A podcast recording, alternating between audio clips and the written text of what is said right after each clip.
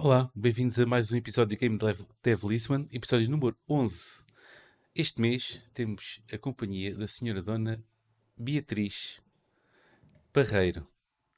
Eu ia dizer, ia logo dizer Maria Beatriz, mas ela não gosta que se chame Maria Beatriz, Sim, é só eu Beatriz. prefiro certo? Beatriz, sim.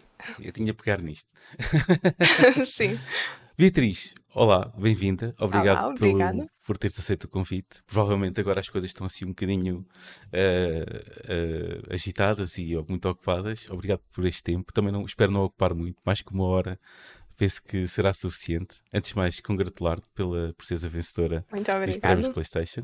Eh, um feito que não é para toda a gente, porque são muitos os candidatos. Eh, e eu- vou começar pelo fim, pode ser? Sim, sim, à vontade. Como, como foi, como foi a sensação de ganhar os PlayStation Talent Awards aqui, 2020? Ah, foi, foi das coisas mais fixes que eu já fiz no meu percurso académico, sem dúvida, porque, hum, claro que quando a pessoa está nomeada e claro quando a pessoa se inscreve num concurso tem sempre aquela coisa de há possibilidades de eu ganhar. E há sempre a ilusão, não é? De, de Exatamente. poder eh, ganhar, exatamente. Ah, só que eu tendo a não ir com muita expectativa, porque eu acho que depois a pessoa pode se desiludir e a experiência acho que é sempre positiva, mesmo que não se ganhe absolutamente nada. Ah, só que foi daquelas coisas de eu, quando disseram o, o nome do meu jogo, eu fiquei assim uns momentos sem, sem acreditar mesmo. de- Enganaram só, não, não sou eu. Só que foi mesmo daquelas coisas que afinal era realidade e adorei mesmo. Foi, foi como se o tempo parasse mesmo. Eu não tive a oportunidade de, por norma, eh, faço sempre uma força para ver, a- para ver eh, esses prémios eh, em direto, desde que eles são na RTP Arena. Ahm, mas não tive a oportunidade, mas depois vi um bocadinho eh, em diferido e senti ali grandes, uma grande alegria. Sim, Eh, sem dúvida.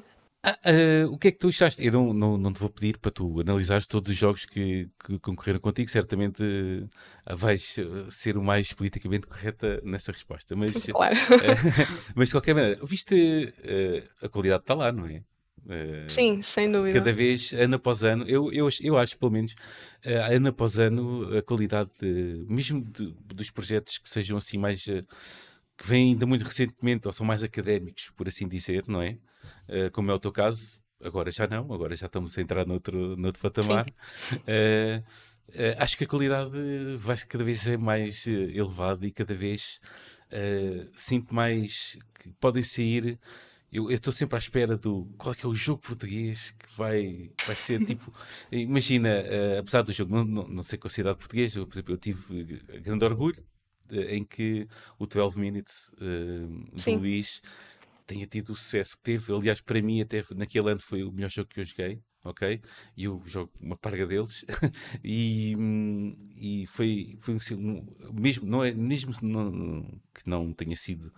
Uh, não era por ser português nem nada, mas aquele jogo, eu adorei aquele jogo e estou sempre a recomendá-lo a toda a gente que, que, que, que, que peço para recomendar jogos, assim, eu vou logo direito a, esse é um deles. Um, e acho que cada vez mais a qualidade uh, já transpira, já, já se vê que cada vez estamos mais perto que saia assim uma fornada de jogos portugueses que possam arrebentar aí com o mercado todo da indústria. Esperemos que Um, sim. É, é. o Heavy Metal vai ser, vai ser um deles. Ou melhor, o Heavy Metal. Eh, e pronto, pronto. Claro, foi sensacional, não é? Um, o que é que achas que esta vitória traz? Esta vitória, esta, esta, me- este, o melhor jogo de 2022 e a melhor narrativa, porque isto ainda há aqui um prémio complementar. Sim, sim. Uh, que não é tão mau quanto isso. É até bastante. As narrativas são bastante importantes e é, está Sim. quase, para mim, está quase ao, ao mesmo nível do que o melhor jogo. Porque isso, por norma, tem que ter uh, uma boa narrativa, quase que faz meio jogo, não é? Uh, Exatamente. pelo menos para mim, que dou muito ênfase à história e à maneira como ela progride. Um, o que é que achas que isto vai trazer além de tudo? Foi dinheiro, foi possibilidade de tempo no, de estúdio, um, um uhum. espaço no estúdio. Um, já, já te mudaste para lá? Não, não, não. Eu sei que isso tem, isso, isso tem tempo, isso demora, não é propriamente como, como logo no dia a seguir. Uh, tudo isto vai, achas que vai fazer crescer como developer? A questão do dinheiro, sim, ok. Uh, mas a questão de estar no, no seu próprio espaço. Uh... Toda a experiência mesmo, para, para dizer a verdade, mudou imenso a minha perspectiva do uhum. que é que eu ia fazer daqui a um ano. porque agora tenho oportunidade e tenho pessoas que acreditaram no meu projeto, e isso é sempre ver o trabalho reconhecido de uma maneira extraordinária e maravilhosa. Um, e alterou muito, em muito, aquilo que eu estava à espera de fazer no, no próximo ano. Uh, são recursos mesmo bons e, uh, e permite-me começar numa, talvez num papel que eu não tivesse noção que ia começar logo, uh, porque eu tinha, tinha noção de, por exemplo, estagiar numa empresa e tentar ficar nessa empresa, depois candidatar-me a outros empregos e por aí fora. Uh, seja, mas agora não. Um, um bocadinho, peço desculpa interromper, um bocadinho sim, sim. Progredir profissionalmente, ok? E ter, por exemplo, o jogo como o teu side project que ias fazendo. Assim, isto, calhar, muda um bocadinho a coisa, não? Sem dúvida. É porque é daquelas coisas, eu uh, na, na, na Ética Algarve, sítio onde eu sim, sim. estudei, uh, eu e os meus colegas estávamos sempre, ok, agora podíamos fazer este jogo e por aí fora. Ou seja, era mesmo um sítio onde as pessoas queriam era estar a fazer projetos de lado e ver o que é que resultava, ver o que é que. Porque é, é um, quase uma coisa de experiência, não é? Porque agora que é um período escolar, não é? As pessoas não têm aquela responsabilidade e os horários pesados e por aí fora, então dá muito tempo para as pessoas poderem experimentar aquilo que querem fazer. Uh, e então, pronto, era assim projetos pequeninos de lado e agora este tornou-se um projeto principal, que era uma coisa que Queria mesmo, não é? É o, teu, é o, o teu bebê, não é? Basicamente. Sem dúvida. É, tomar conta de o que seria, olha, de vez em quando venho aqui tratar de ti, agora não, agora. Agora uh, não. Tens, tens toda a tua atenção. Um, ainda por cima, uh, a questão do, do PlayStation Talents, por norma, hum. certo, há sempre um ano ou outro que houve, ou um projeto ou outro que houve problemas, há, sempre. Nem, nem tudo uhum. às vezes corre como, como esperamos, mas dá alento ver, por exemplo, o Evil Below, já está no mercado. Sim. Ok? Uh, todos, ah, penso que quase todos os projetos uh, são todos apoiados no lançamento pela, pela PlayStation. Uhum. isso dá tipo, ok, eu se me afincar aqui uh, forte e feio, isto, é uma, isto vai ser uma realidade, não é? Porque ainda por sim, cima, sim. quando todo o projeto estiver tiver pronto, uh, tens esses recursos em termos de marketing também estão e a gente sabe, quer dizer, eu não sei porque eu não faço jogos, ok? Portanto, não é, nós não sabemos, tu sabes. uh, mas pelo menos a minha experiência da indústria, sabemos que é difícil, uh, é, um, é, um, processo bastante moroso e difícil uh, desenvolver um videojogo, ok? Claro, como outros projetos, mas neste caso da indústria, nesta indústria é. Mas também, olhando para o mercado até indie e não só, há muito jogo agora e, e tendo uma plataforma que possa alavancar em termos de marketing, isso dá um é um grande salto uh, logo Sim. para no teu primeiro jogo poderes ter logo a PlayStation uh, do teu lado uh, a fazer o, a ajudar no marketing e por aí fora, porque muito, muitos índios, até inclusive é muitos que vêm aqui a esta rúbrica, é, independente, a gente apanha-os às vezes cansados porque estão ao meio do projeto ou quase no fim. Ou então, às vezes, um pouco desesperados por e agora tenho que arranjar editor, agora tenho que. Sim. Como é que eu vou fazer com o marketing? Tenho que. Pronto, é aquelas coisas que. Ou até, até já, já apanhámos, uh, no, tal como tu no princípio, mas eles, como estúdio, ainda a tentar hum. resolver uh, burocracias e coisas que acho que tu ainda não, não, ainda não estás nesse nesse nível, porque no sentido de que em termos de burocracia acho que não deve passar ainda muita coisa, pois não. Tipo, fazer é, estúdio, uh, Sim, aquela não. coisa de ah, tem que ir às finanças, tem que ir à conservatória. Ainda não, ainda todas. não. Exatamente. E, já, e depois os estados de espírito vão sempre mudando. Até, claro. inclusive, já tivemos aqui um, um dev que apanhámos numa altura má, porque foi aquela altura em que, ok, há sempre o wishlist que vão sempre aumentando, não é? E, mas apanhámos numa altura em que havia muitas, tipo, há sempre devoluções ou por aí fora, e o número estava mais elevado do que, do Oh, que essa pessoa estava à espera. Não que, e foi um sucesso na mesma, não é isso. Hum. Mas é tudo uma, uma gestão de expectativa, ok? Hum. E até já, já apanhámos aqui eh, tipo, alguém assim, um pouco mais desiludido. Foi um programa mais difícil. Mas, Sim, não é? mas pronto. Mas, mas eu sinto que não, ainda, não, ainda não estás aí no sentido em que neste momento ainda estás completamente focada só no desenvolvimento eh, e, Sim, sem dúvida. e, e pronto. Ahm, já falámos do PlayStation, já falámos do fim, ok? Já falámos do PlayStation Talent. Ahm, vamos falar do início agora, porque é assim que se faz. Primeiro fala-se do fim, depois passamos para o fim, princípio. Exatamente. É tipo aqueles filmes que a gente vê uma trilogia, depois o filme a seguir eh, é, algo que aconteceu para aí 100 anos antes. É tipo Star Wars? Exatamente. E, e, e se quiseres, podemos falar o resto do episódio de Star Wars. Por mim, Por mim. também está tudo tranquilo. Eh, que a força esteja contigo. Eh, Mas pronto. A Dona Beatriz ehm, Sim. foi para a ETIC Sim, para é fazer tipo videojogos. TIC Algarve. Para fazer videojogos ou foi algo que aconteceu a meio do caminho?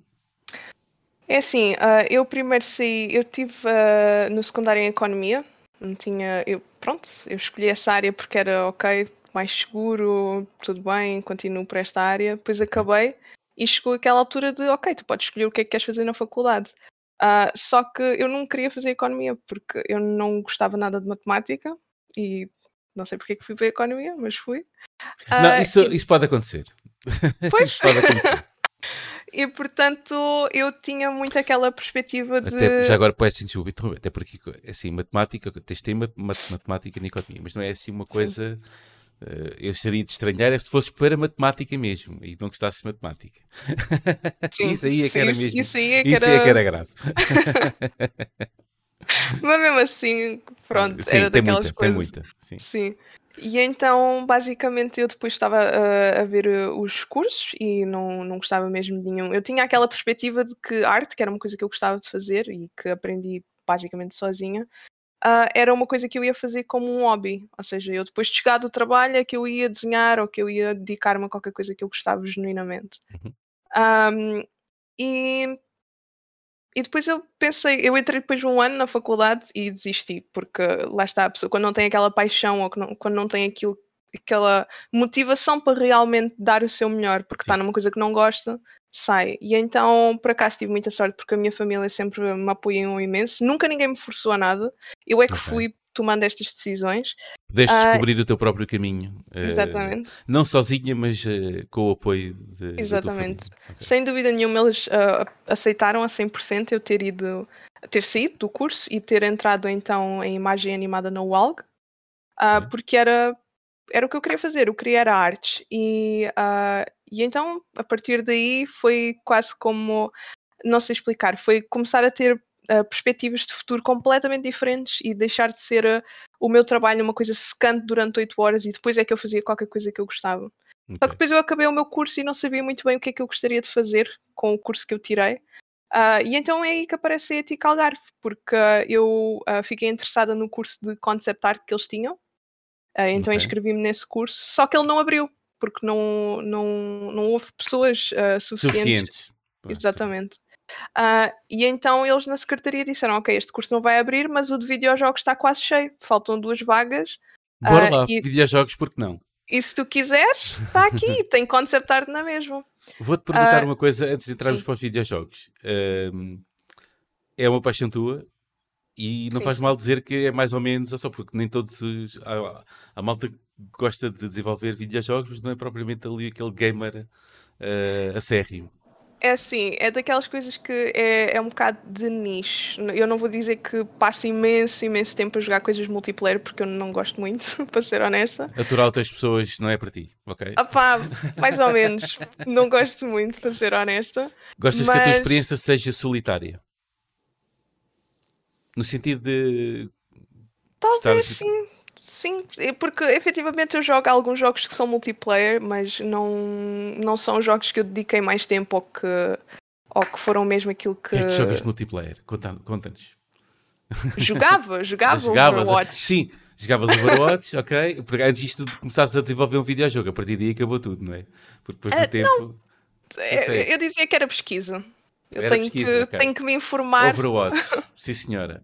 Também Isso gostava era em de... multiplayer, sim. Sim. E single player, por exemplo, o que é que, que, é que te fascina mais? Eh, single player, gosto imenso de. Estou agora a jogar Persona 5. ok. Go- eu gosto mais coisas assim com história, para ser honesta. Os jogos que sem dúvida nenhuma me ah, impressionaram mais a crescer foi o Professor Layton, foi Ace Attorney, ah, Está foi Myst, agora um outro, ao que parece. um Professor Layton, é verdade. Depois de muito tempo à espera, era eu super pequenina e gostava Ok. dos jogos. Ah, depois eu jogava Myst com a minha mãe, porque ela também gosta muito desse Meu, tipo de isso é, jogos. um, isso é completo- uma coisa completamente diferente. Sim. Ah, e então foi mais ou menos assim aquele bichinho que ficou ali. E Ok. pronto, e, e eu gosto de experimentar sempre um bocadinho de tudo. Eu não gosto de dizer que há um género que eu não jogo de todo, Ok. porque lá está, eu posso não gostar imenso de Call of Duty e por aí fora, mas Overwatch, modelo assim parecido Sim. de, de multiplayer, Uhum. já foi um jogo que eu gostei de jogar. Portanto, acho que todos têm assim a sua variante que pode-se aplicar a mim.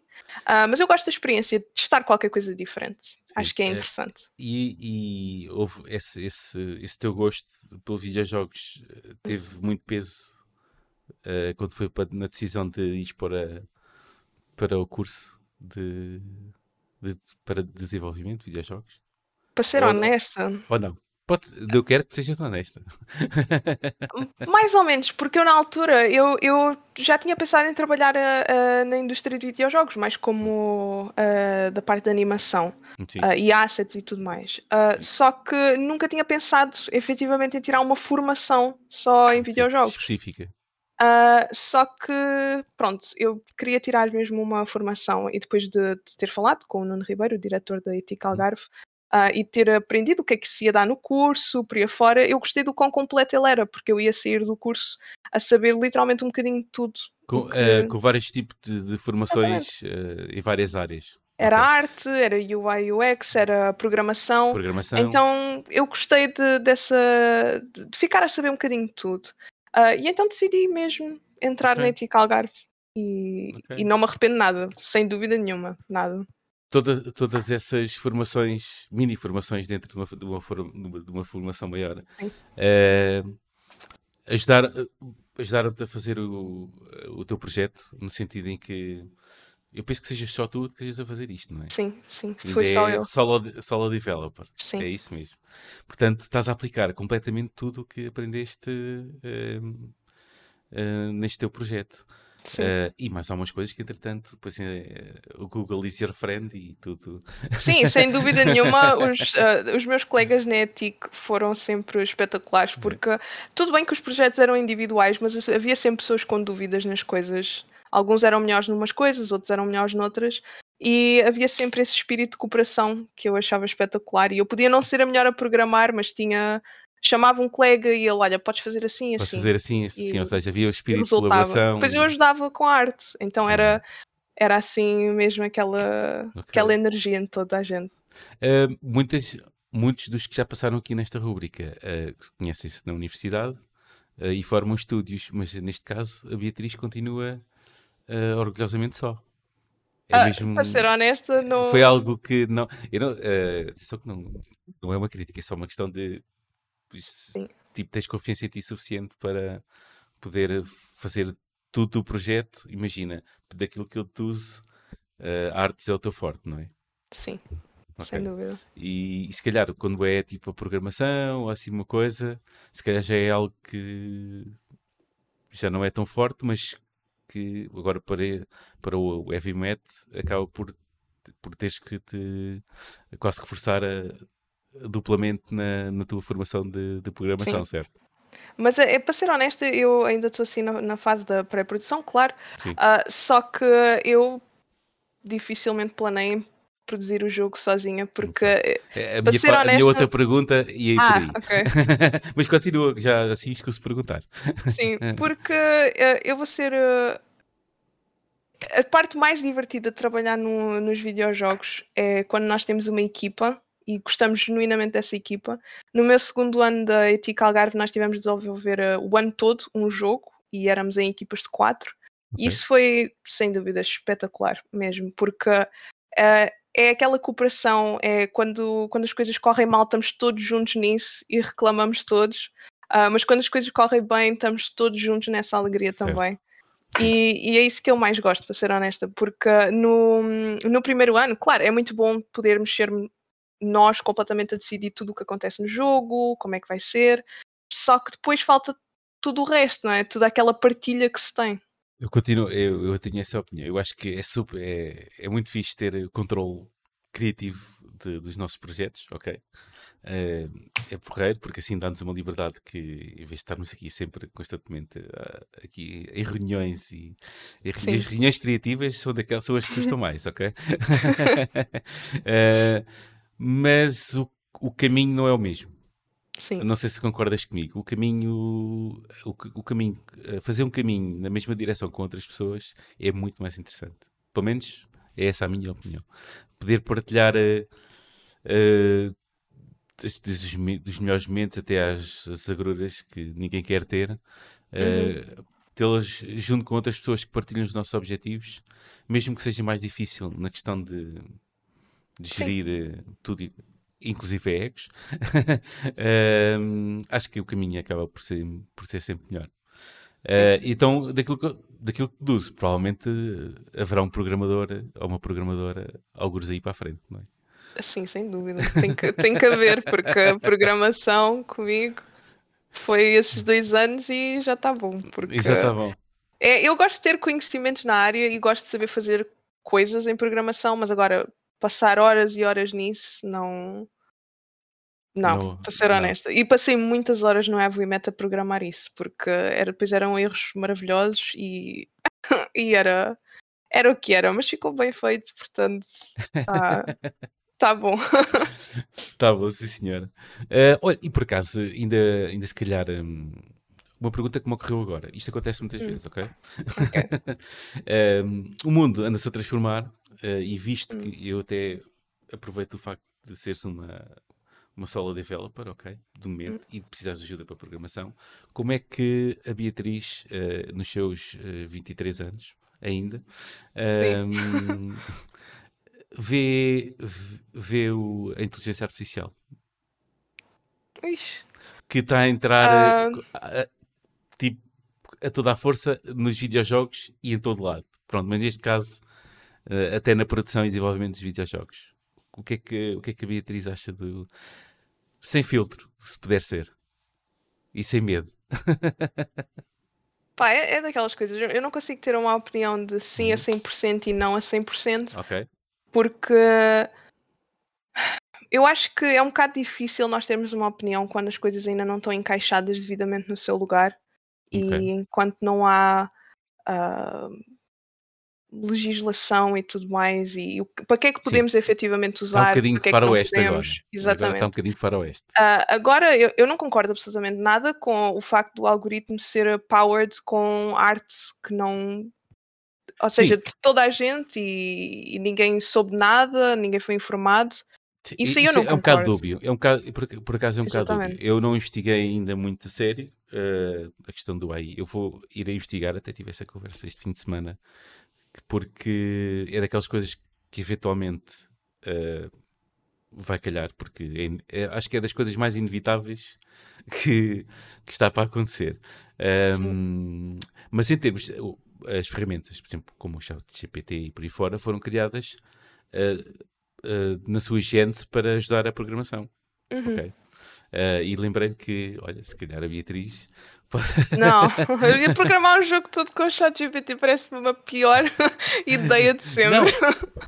Certo, mas aí é que eu quero. Era, era essa a opinião que eu gostava que. Porque... Consegues ver-te? Um, eu já utilizei o ChatGPT efetivamente para uh, programação em blueprints no, é. no Unreal uh, e dá muito jeito, porque ele consegue ter uma perspectiva e consegue, ok, podes tentar fazer isto. Só que o que eu acho é que um, as pessoas têm que ter um bocadinho. Aquilo é uma ferramenta que nos ajuda, mas em termos Sim. de criatividade, uh, nada, nada consegue reproduzir a criatividade de cada Ai, artista. Obviamente. 100%. E aí, Portanto, é que entra, e aí é que entra o que estavas a falar da questão do. Hum. na- quando, quando vamos para a questão mais gráfica, ok? Mais visual e artística, eh, que foi o que apanhou. Foi, foi o primeiro bloqueio da questão da inteligência artificial. Exatamente. Foi a primeira barreira que apanhou, porque enquanto aquilo foi texto, ah, isto traduz, ah, isto ajuda-me a fazer código. Pronto, era, é isso, não é? Não, a gente podia brincar a fazer perguntas e, e, a, e a disparatar, mas pouco mais. Quando a coisa entrou, quando apareceu os mid-journeys da vida e por aí fora, foi quando apareceu a primeira barreira, porque hum, claramente eh, está, está a ser inspirada por eh, arte de outras pessoas. Mas eu vou fazer outra pergunta difícil. Posso Hum. fazer? Sim, E atenção que eu não tenho, eh, não tenho qualquer agenda nem pró nem contra. Ahm, eu também não gosto de ser de extremos, para ser Exatamente, honesta. exatamente. Mas e fi- fizeram este também este fim de semana, com, na mesma conversa, fizeram-me eh, ver esta questão. Nós, quando fazemos a nossa própria arte, também nos inspiramos noutros Uhum. artistas. Exatamente. Ok? A nossa própria, o nosso próprio estilo é um bocado a amálgama de tudo aquilo que nos inspirou, tudo aquilo que gostamos. do- daquilo que nos rodeia, não é? Uhum.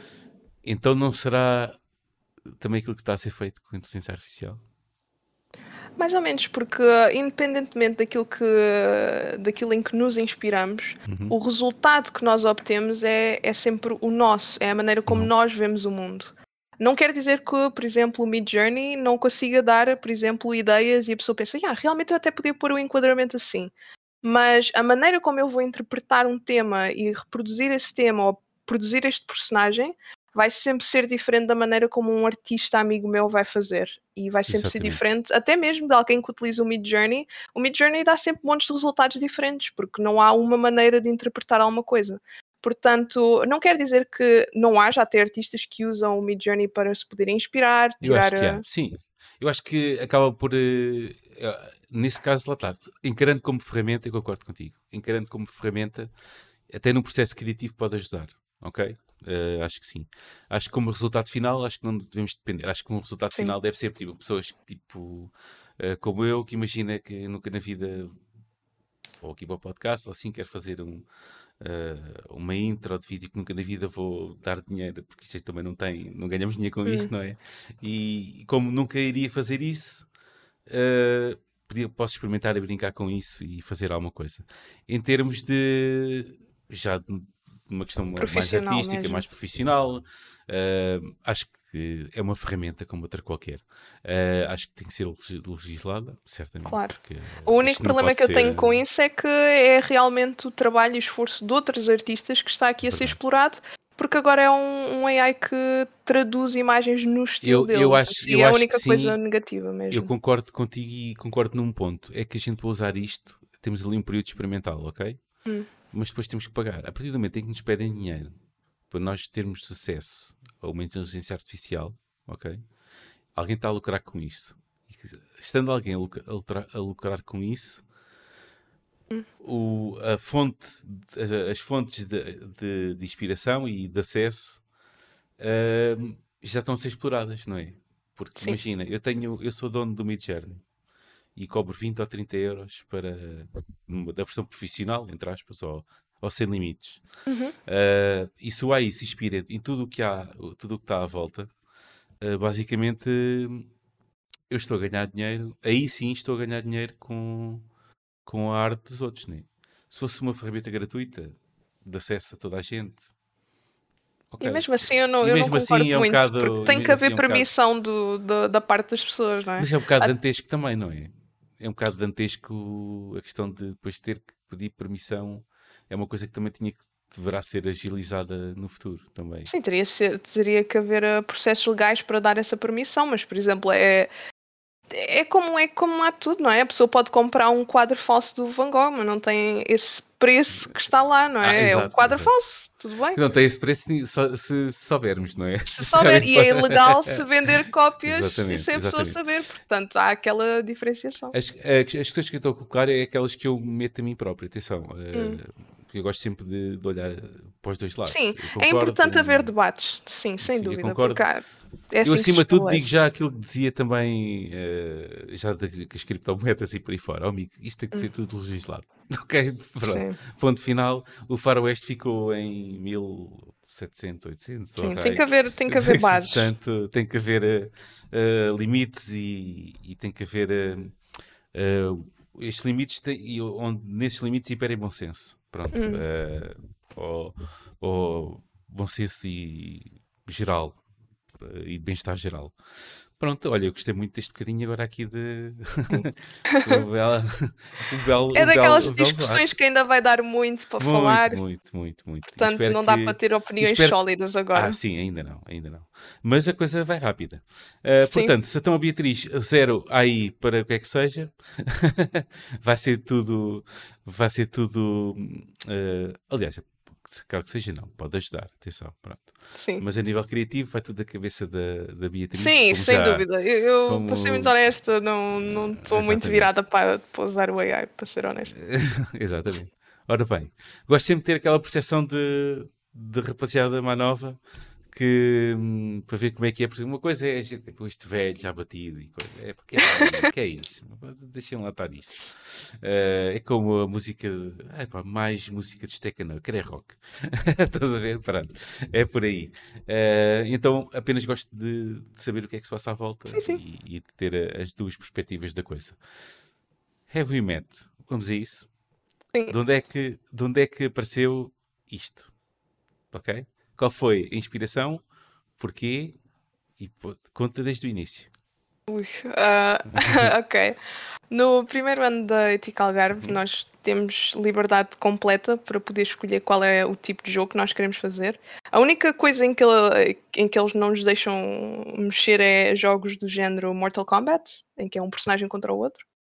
Ok? Ah, porque, porque são muito difíceis de programar e sempre que alguém tenta fazer isso não dá muito bom resultado. Então é o único Já que, uma, que uma não vez vi, vi, um, vi um documentário sobre, sobre jogos de luta, do desenvolvimento de Hum. jogos de luta, e realmente aquilo tem ali Sim. mais qualquer coisa do que propriamente aquilo que a gente está a ver. Aquilo não é, é, mais, é, mais, é mais complicado e complexo. Isso é uma vertente que por acaso eu desde que comecei a, a- desde que entrei nesta parte de desenvolvimento de jogos e por aí afora, ah, eu nunca mais consegui jogar um jogo em paz sem pensar como é que eles fizeram aquilo e porquê é que eles Pensar, é fizeram isso. isso. Isso é bom.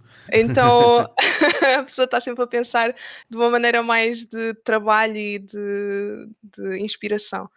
Ah, só que o meu jogo começou porque eu, desde muito pequenina, sempre tive o hábito literário de, de só ler policiais e, e, e livros de mistério e por aí afora. Ah, porque eu sempre gostei muito de ler.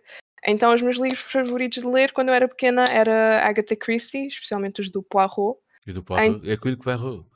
Exatamente. eu, eu lia todos, basicamente. E havia livros que eu voltava a ler porque tinha gostado do mistério. Ah, Ok. Também do Sherlock Holmes, claro. Claro. ah, do Arsène Lupin. Ou seja, havia montes de figuras que estavam sempre presentes, e mais tu mundo os livros literário. do, do Arsène Lupin também? Eu tenho, eu, eu ah, tipo, aliás, esperem um bocadinho. Tá. Atenção, Ah. isto para quem nos está a ouvir apenas, eh, a Beatriz foi buscar livros de, do Arsène Lupin. Está aqui. Ok. Este livro aqui é basicamente o meu livro favorito de sempre. E ah, eu já li este livro a brincar, a brincar umas 5 vezes todo. Sabes que, sabes que eh, é a questão do Arsène mesmo. Lupin já não... Aliás, tu basicamente vais pegar também no ponto do, do próprio Ars- da série, por exemplo, do Arsène Lupin, não é? Que também é... A série eu por acaso não vi toda, vou ser honesta, Não. porque está gira, está muito gira, só Ok. vi para aí os primeiros episódios. Mas o livro, eu sei que é um bocado comum e é aquela opinião de ah, o livro É. é, sempre melhor. Mas é, neste É. caso é.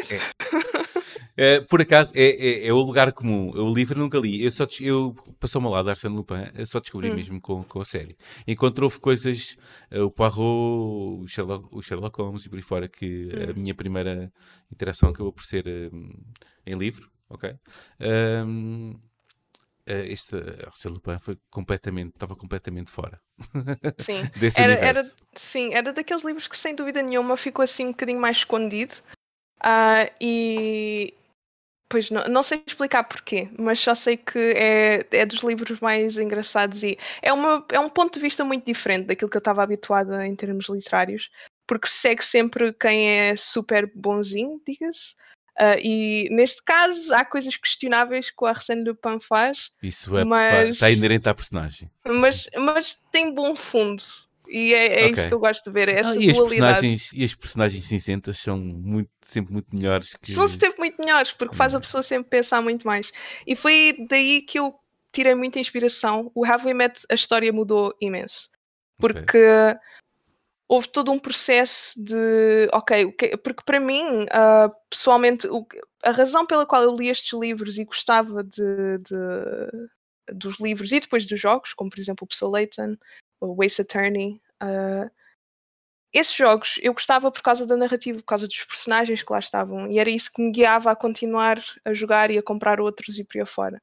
E então foi isso que eu quis apostar no jogo. Mais do que primeiras mecânicas, eu quis que os personagens tivessem uma personalidade forte e fossem facilmente identificáveis, e quis que a narrativa do próprio jogo fosse fosse qualquer coisa que prendesse o jogador e que, e que fosse diferente.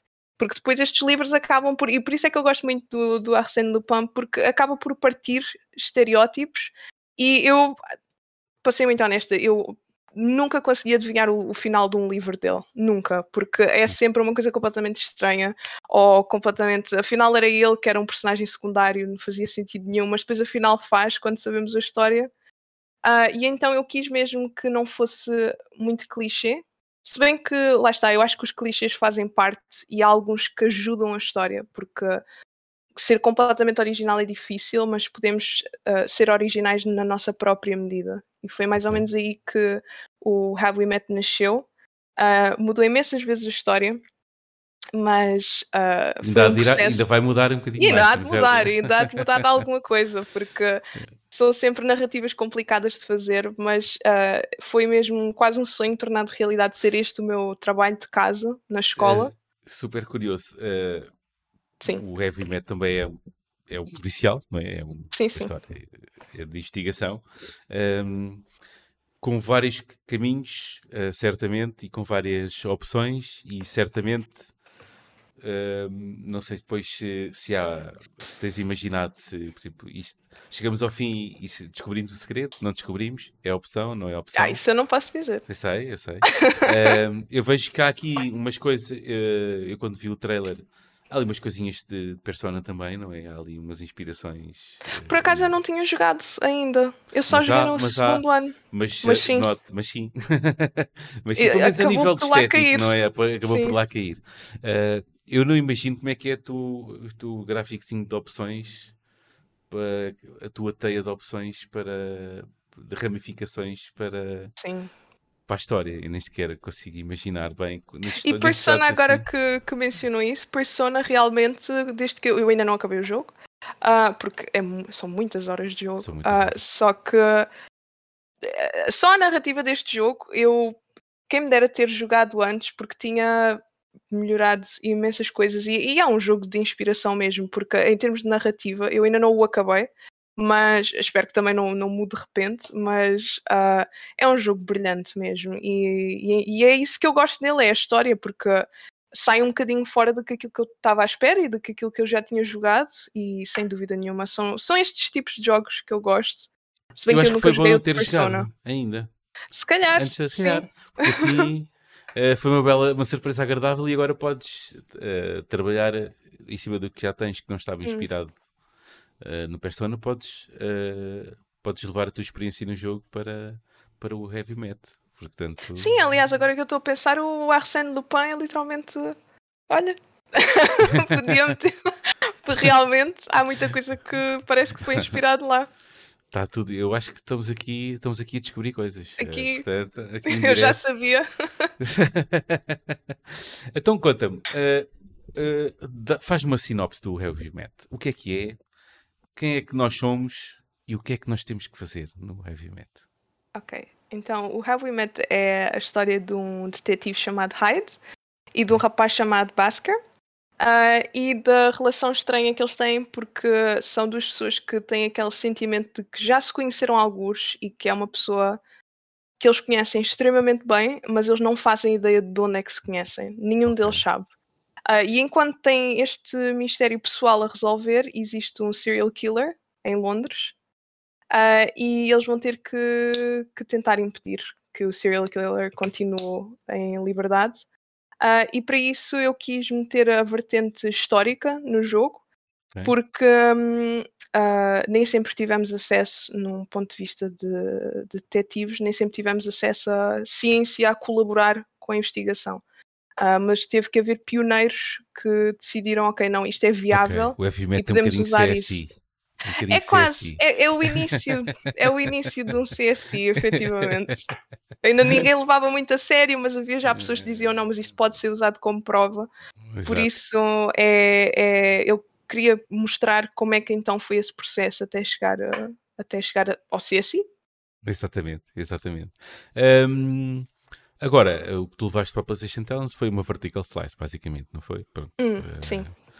Um, já disseste que o jogo já foi muita coisa uh, e, e, que vai ser muita coisa, certamente. Uh, mas tens, algo, tens uma ideia, consegues imaginar já o, o resultado final ou algo semelhante? Ou ainda não? Ou ainda para ti ainda está muito longe e não queres sequer pensar nisso? Não, eu penso muitas vezes, porque acho que é necessário ter um bocadinho, às vezes, aquela ideia de imagem geral, porque okay. se nos focamos demasiado nos detalhes, às vezes perdemos um bocadinho noção do que é que. Então, o que é que é o todo. Uh, e, uh, por exemplo, no, no Have Met, o Basker e o Hyde sempre estiveram lá. Eles sempre foram eles. Agora, o mistério mudou, uh, o papel que eles então desempenham mudou, Uh, mas há coisas que são sempre. Eu basicamente construí o Have We Met à volta destes dois personagens. Sim. Uh, e, e, basicamente eles continuam sempre a ser o centro, isso não há de mudar. Uh, mas é sempre importante pensar em mecânicas, em, na história no geral, mesmo que a história mude, então qual é o papel que eles continuam a ter neste mundo? Por isso, eu muitas vezes, sem dúvida nenhuma, quando estou a pensar em detalhes, gosto sempre de ver então o que é que é o geral do jogo e depois continuar nos detalhes, porque acho que isso dá, dá uma, uma vista sobre o jogo. Havia uma coisa engraçada, um, vou faltar o nome, mas havia um realizador conhecido que dizia: um, quando vê, houve uma, uma série que ele fez conhecida, acho que hum. não estou a lembrar do nome, foi o Lost, ok? Lembra, sabes a série Lost? Sim, é, sim, nunca, sim. Para sim, mim, sim, foi da minha, foi, foi do meu tempo, como quem diz, para ti já é uma série antiga. Mais ou menos, eu era pequenina, eu era pequenina, sim. Mas eh, basicamente o que foi feito foi, uh, e agora estava a faltar o nome do, do realizador, ele é conhecido, um, ele escreveu o início e escreveu o fim, ok? Hum. Ou seja, é assim que começa e é assim que acaba no caso dele. E depois mandou para os escritores, agora temos que fazer qualquer coisa no meio. é, estás assim contigo mesma, no sentido de é assim que começa e é assim que tem que acabar, e depois, depois agora, destes anos que vamos desenvolver o jogo, temos que ver aqui o, as entranhas, ou, ou não tens sequer ainda um fim? Um... Uh, é engraçado ter uh, trazido isso, porque é essencialmente assim que eu estou uh, a fazer ah, okay. o jogo. Porque um, eu primeiro que tudo, né, eu tive que pensar então como é que se escreve um policial, porque eu gosto de ler, mas não sei escrever. Uh, então, quando eu fui ver como é que a Agatha Christie escrevia os policiais dela, ela basicamente começava pelo homicídio e depois ia escrevendo a história para trás. E era assim que ela nunca se esquecia de pistas nenhuma e que tudo parecia fazer então sentido.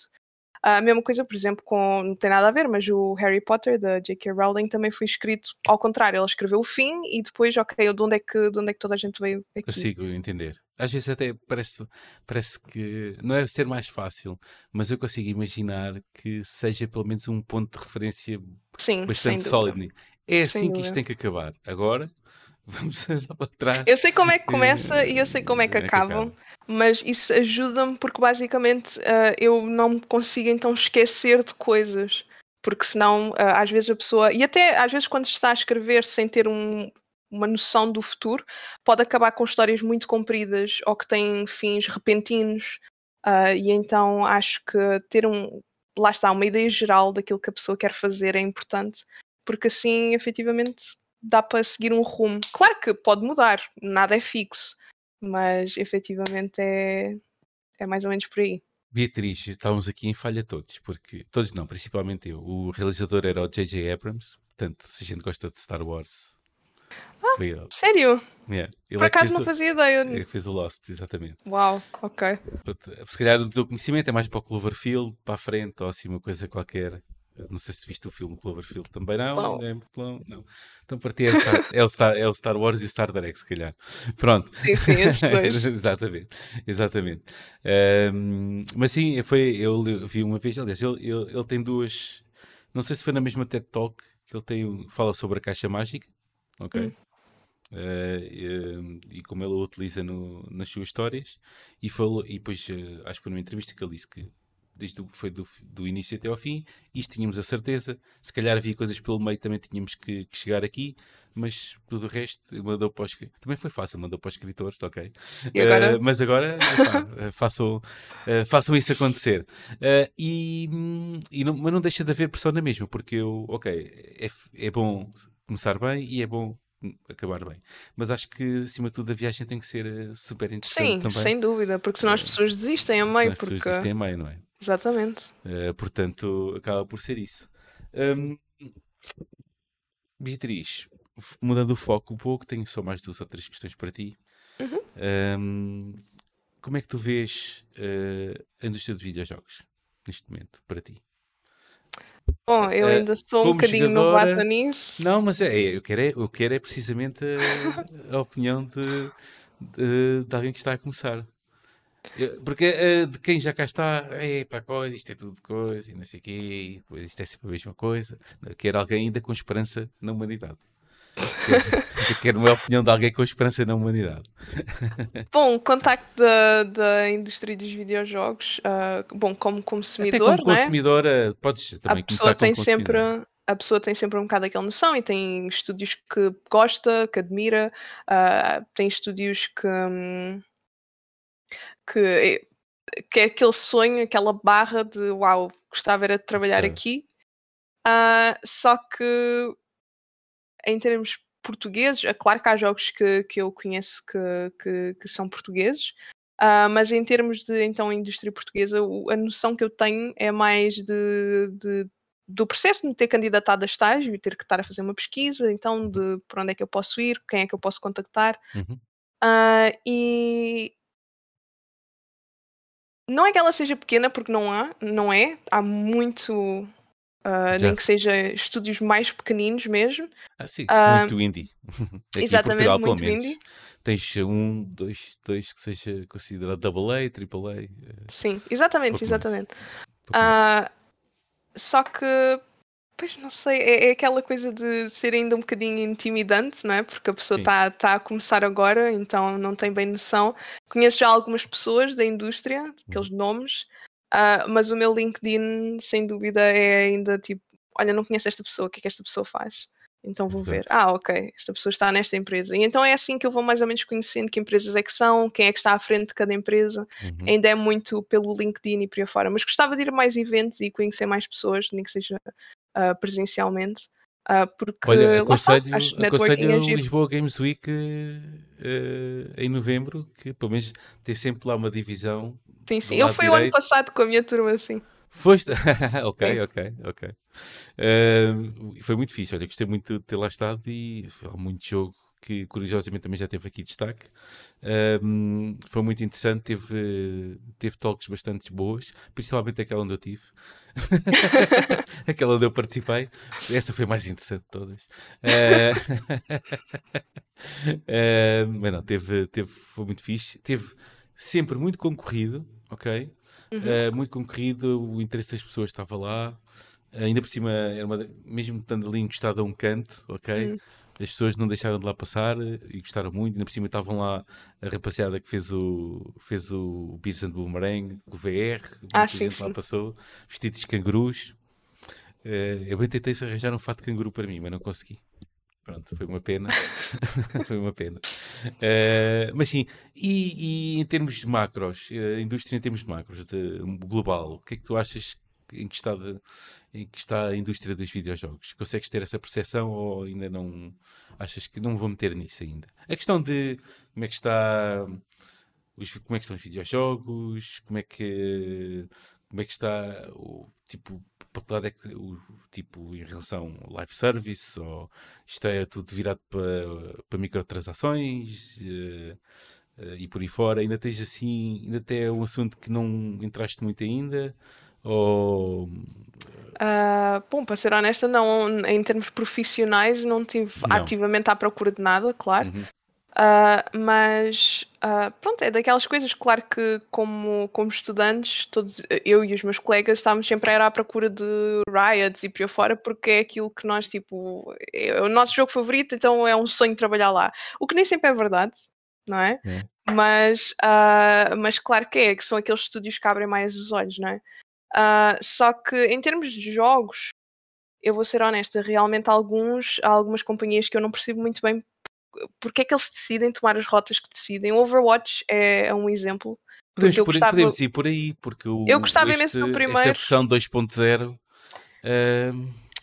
eu, eu tentei. Eu tentei voltar ao Overwatch, mas é, agora é era 2, mas não. não mas dá. é, vou-te perguntar, porque eu joguei ainda algumas horas de quando ele saiu do Overwatch. Exatamente. Ainda queimei algumas pestanas nisso. Mas depois eh, foi coisa que. Hum, pois, já chega. Uh, e nem sequer tentei ir a esta nova versão. Já agora podemos falar nisso. Tu, como fã de, e jogadora do Overwatch, o que é que achas que falhou?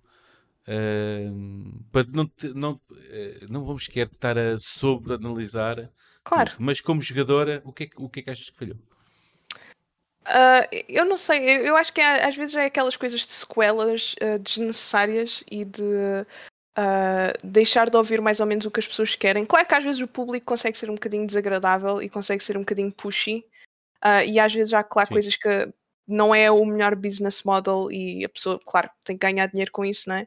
Só que depois há, há aquele limite em que começa a ser um bocadinho demasiado querer ganhar dinheiro com as pessoas e depois mudar o sistema completo, porque agora acho que passou a ser por temporadas e battle passes. Sim, e agora costumava... é... agora é, é, é, exatamente é tentar ganhar dinheiro e oferecer quase nada em retorno, porque se a pessoa for jogar Uh, essencialmente é Overwatch 1, mas agora pagas. Ou seja, se eu já comprei um jogo por 60 Sempre havia euros... as, as loot boxes, não é?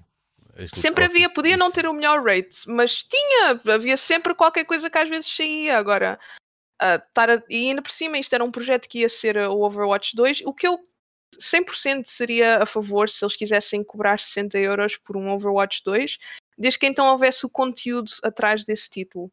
Porque uh, as pessoas não deixam de comprar o FIFA e sai todos os anos, porque existe aquele. Epá, é debatível, mas existe aquele conteúdo e as pessoas, ok, eu até compreendo ah, eu, eu acho que exemplo... as pessoas compram o FIFA porque gostam, porque gostam muito de, de ralhar com qualquer coisa. Isso eu não tipo, sei, eu também não jogo é, FIFA, só os meus não, irmãos. Não, não, é, é, por, é por aquela razão. Todos, todos os anos é a mesma coisa. FIFA 2000, 2021, 2022, 2023, por aí fora. Isto é sempre a mesma coisa. Uh, há sempre os mesmos problemas e depois é as cartas e é os cromos e os não sei quê, e os manas sei sempre a sacar Sim. dinheiro, mas todos os anos vão comprar todos lá, lá estão Por isso é que eu acho que a malta gosta de ter alguma coisa para ralhar e então ralha com aquilo. Mas para ser honesta, mesmo quando não tem, quando não tem a razão de queixa, por exemplo, dos meus jogos favoritos de sempre, sem dúvida nenhuma, é o Tears of the Kingdom. Eu adoro esse jogo de paixão e acho que é das coisas mais uau que eu já vi a evolução de um jogo para o outro. E no entanto toda a gente estava a queixar que era só um DLC e que aquilo não mudava nada e que. Bem, e eu começo sabes. a pensar um bocado tipo, então, mas qual, como é que vocês estão a medir o esforço das pessoas? Literalmente deram-nos tanta coisa e agora só porque tem o mesmo mapa já não é bom? Eu estou a experimentar isto tudo pela primeira vez, Beatriz. Tu não sabes, obviamente não conheço aqui o, o, o fandom do, do Glitch Gamecast.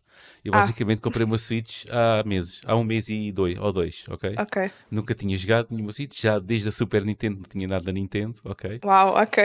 e comprei a versão do Tears of the Kingdom, ok? Tenho o jogo, tenho Sim. a consola e joguei o Breath of the Wild, ok? Ok. E gostei bastante, por acaso. Uh, não fiz uma coisa muito extensiva, cheguei para aí só 50 horas, parece aquilo foi para aí metade do que devia ter jogado, devia ter jogado para aí umas 100 ou 200, porque aquilo tem lá muita coisa. Dá para isso. Dá para isso, uh, gostei bastante. Um, e agora entrei uns, assim, só um bocadinho, duas ou três horas no Tears of the Kingdom.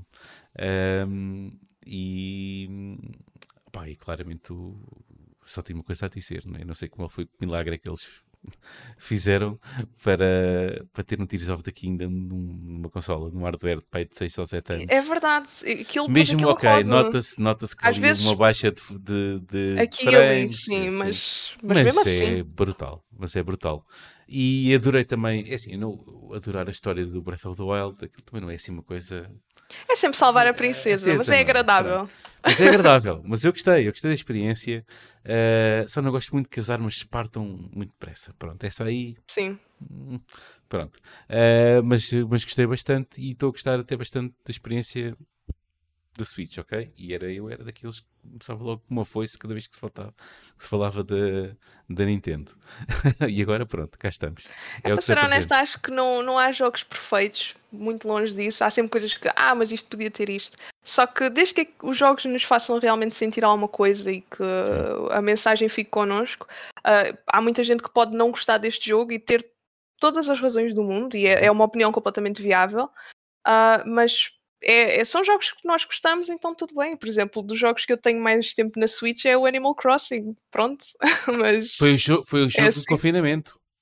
exatamente, que eu continuo a jogar até, até hoje. Havia para aí uns DLCs algo, uh, Logo, em pré-ordem, logo, É logo, logo. logo. Eu nunca, eu nunca investiguei muito o Animal Crossing. Diz-me o que é que tu fazes lá.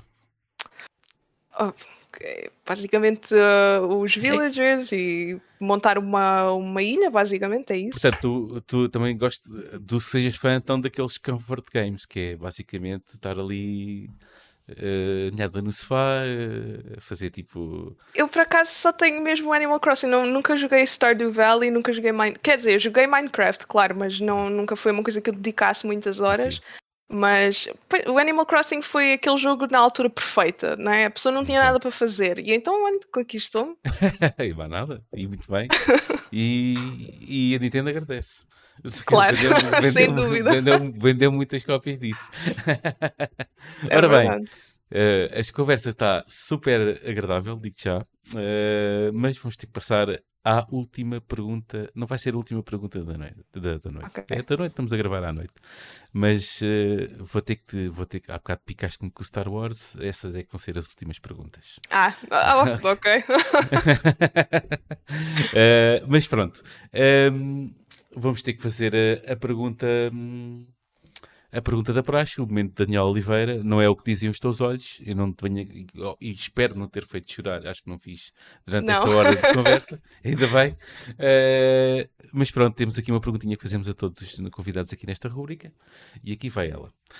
Quais são as sinergias que gostavas de ver entre a indústria, entre a indústria dos videojogos à tua volta?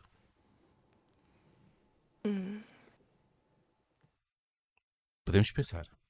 Tranquilo. Sim, convém, antes de falar. Podemos pensar. Tranquilo. Basicamente, eu acho que, como eu disse no início da conversa, a parte mais interessante sobre fazer videojogos é, sem dúvida, o- a equipa em que nós estamos inseridos. Muitas das vezes é isso que faz ou parte um videojogo. Só Ok. que ah, eu acho que a indústria, claro, há sempre um bocado aquela competição e é uma indústria, não é?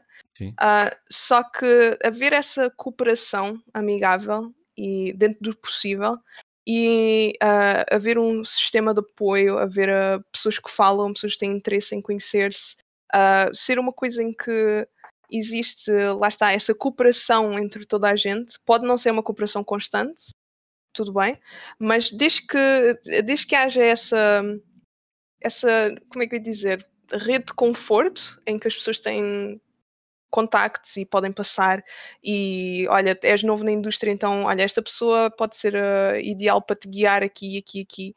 Ah, porque o que nós construímos com as pessoas que são novas é aquilo que vai ditar a indústria daqui a alguns anos. Por isso acho que acho que essa energia entre pessoas mais novas e pessoas que já estão há mais tempo na indústria ah, é, é importante, claro, e até mesmo entre toda a gente na indústria é quase como se fosse ah, uma rede de apoio. E eu acho que isso é super importante e é uma coisa que eu gostaria, sem dúvida, de quando entrar efetivamente na indústria, que está para breve. Está para breve. Ah, Quer dizer, ainda vai é demorar algum coisa- tempo, mas eh, está para Algum. breve. Sim. Mas é uma coisa que eu terei todo o prazer de conhecer as pessoas, fazer ah, novas amizades ah, e, e- e estar na indústria e poder conhecer ah, pessoas de backgrounds diferentes. E acho que é isso que também inspira as pessoas, basicamente. É, somos uns aos outros. Ok, eu gostei dessa resposta.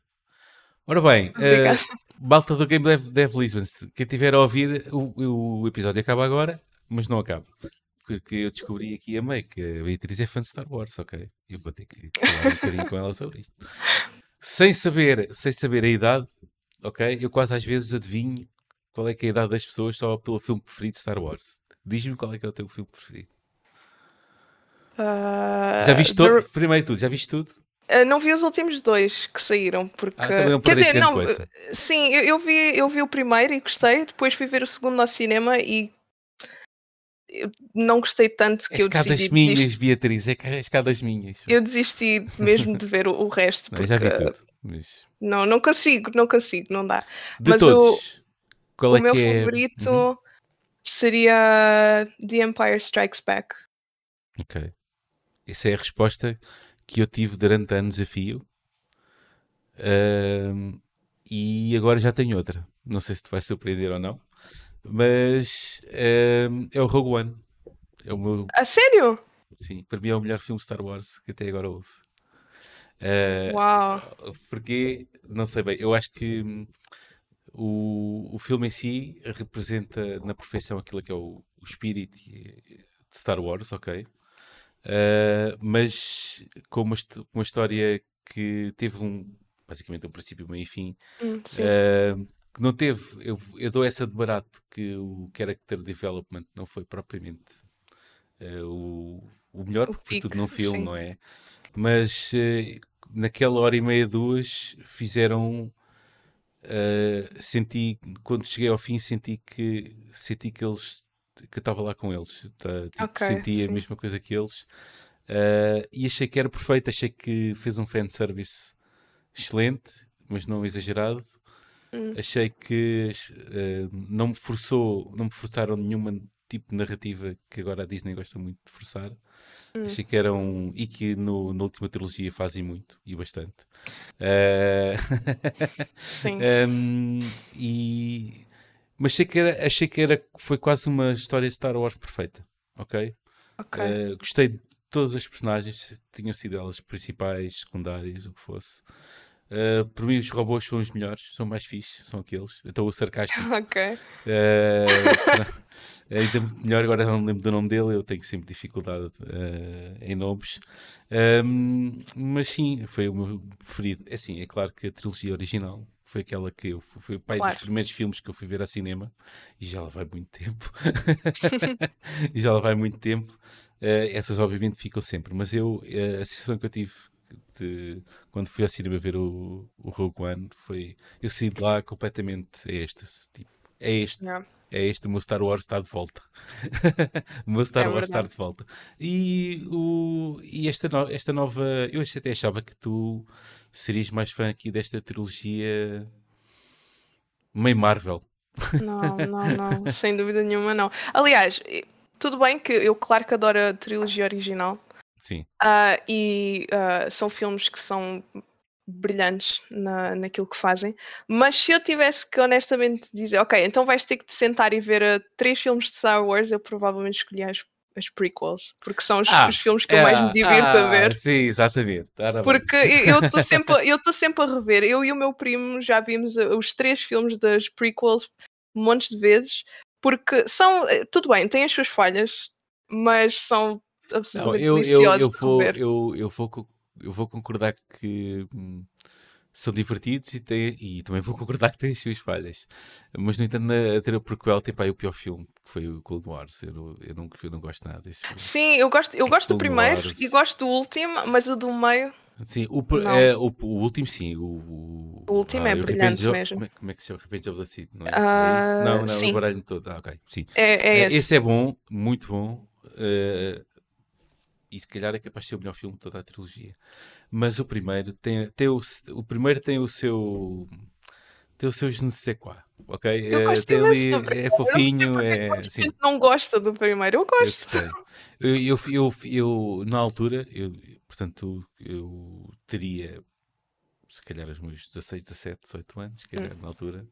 Ahm, portanto, eras tu. Ah, eu acho que ainda não tinha nascido. Nascido sequer, pronto. Não, não sei por não, já, acaso. já, é capaz. Já? Talvez. Eu, eu nasci. Ah, estou a ver, eu nasci no ano do primeiro. Quando primeiro? lançaram o primeiro filme. Yeah. Ok. Eh, eu, eu, eu fiquei fascinado com o, poster, com o teaser poster que eles mandaram logo, que era o Anakin, né? eh, criança, Hum. mas depois a sombra dele era o Darth Vader. Do... Yeah. É pá, espetacular. Essa, essa imagem, ainda, cada vez que eu vejo, ainda me arrepia. É, é um bocado essa coisa, porque também eles jogaram muito com isso, porque é um bocado trágico a pessoa conhecer uma personagem e saber o que é que lhe acontece no futuro. Sim. Principalmente quando é o Anakin Sim, Skywalker. cima, a história que te apresentam é o fim, não é, não é o fim, mas Yeah, eh, basicamente. basicamente. Eh, e depois eh, vês o que acontece naquela, naquele presente e depois Hum. tens uma trilogia toda de desenvolvimento eh, que não deixa de ser interessante, apesar de boas partes, especialmente do segundo filme, não sejam nada boas, mas eh, eh, o desenvolvimento da personagem eu gostei. Acho que foi, acho que foi interessante hum, ver a- o, Ani- o Anakin transformar-se em Darth Vader Hum. apesar do ator na altura não fazer eh, grande cara, ter uma cara de Chuck Norris, era sempre a mesma para tudo. Mas pronto, era, era Mas ao mesmo tinha. tempo também, também desenvolveu um bocado a personagem do Obi-Wan, ficámos a conhecer melhor então quem Sim, é que ele é. e, aliás, e transformou completamente, apesar de toda a gente gostar da, da personagem do Obi-Wan da trilogia original. eh, o Ewan McGregor, claramente. O meu favorito é o do Ian McGregor, é, sim, sem dúvida. sem Então dúvida. eu deduzo que tenhas ido a correr ver, eh, ver esta, esta série do Obi-Wan. Fui, mas Diz-me lá, não me diga, partilhas da mesma opinião que Eu eu. não gostei muito. diz- Não foi? Também não é Star Wars, não é? eu não sei Parece falha explicar. um Ah, é, é uma coisa, por exemplo, o, o Mandalorian é Star Wars a 100%. Eu Não, sentei e capta, o gostei espírito, imenso. capta o espírito do Star Wars. Mas depois há coisas que caem por terra e eu não consigo dizer porquê. Só não tem aquela vibe que a pessoa está um bocado à Sim. espera que tenham e eu não sei explicar porquê, para ser honesta. Eu só E o simplesmente o não gostei Obi-Wan falha ali um bocadinho também. Falha nisso, não é? Falha, parece que não há. Não sentimos, quando a gente não sentimos que estamos a ver algo Star Wars, estamos a ver as personagens, estamos a ver, nós conhecemos, Uhum. nós adoramos as personagens, só que a história está-nos a ser contada de uma maneira que não joga bem, não é? Parece que não faz Sim. ali o. É um bocado parado, realmente. Eu, eu, eu achei que era um bocadinho. Ok, pronto. Pronto. Mas já, pronto, podemos conhecer a Leia uh, Enfant Terrible, não é? É verdade, mas eu, eu gosto muito dessa personagem. É das minhas favoritas de todo Star Wars. Sério? E acho Eh, que ela. É, ok. E acho que ela é- que é daqueles, é daqueles papéis que toda a gente conhece e, e aquela princesa rebelde sempre foi uma coisa que eu gostei imenso na, na Leia Uhum. e ah, não sei, eu também gostei muito da mãe dela, a Padme, por isso. Ah, sim, ok. Ok, sim. Sim. Muito bem. Mas, no entanto, olha, e mesmo para terminar, há uma série que não tem aqui esse, esse espírito, essa cena Star Wars, que é o, o Under. O Under é assim um que O Under é assim um pouco diferente. No entanto, é, daquele- excelente. É do, É. É do é, é- Rogue One, a- não é?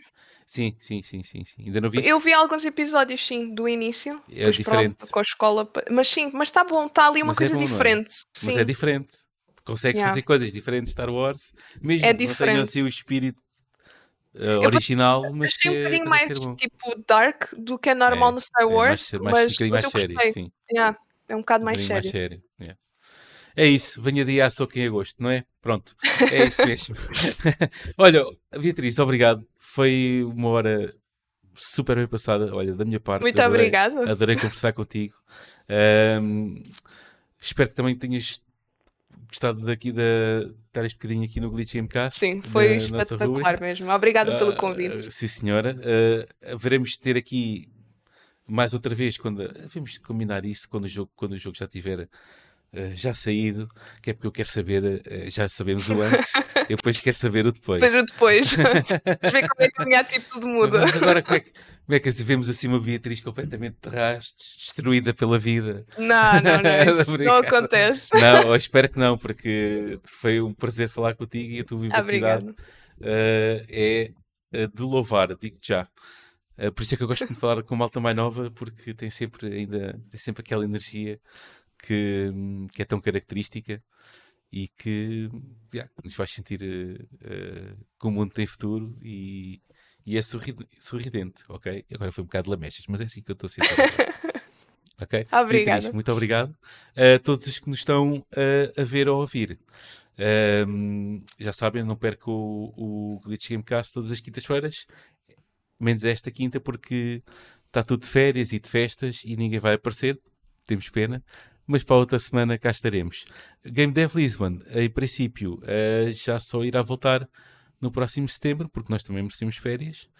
Um, já sabem, a Beatriz, eu acho que não tenho rede social para seguir, não é? Uh, tenho Instagram, mas ainda é de arte só. Não tenho grande não é desenvolvimento do okay. meu jogo. A gente, quando soubermos de alguma coisa, partilhamos também no, no nosso Twitter para divulgar. Uh, podemos te encontrar uh, onde, onde podemos ver uh, o teu trabalho assim. Não há uh, pode ir ao meu LinkedIn, tem lá okay. os. é Beatriz Barreiro no LinkedIn, okay. tem lá o meu portfólio. E pronto, se quiserem ir ao Instagram. meu Instagram, é Butterskies Art.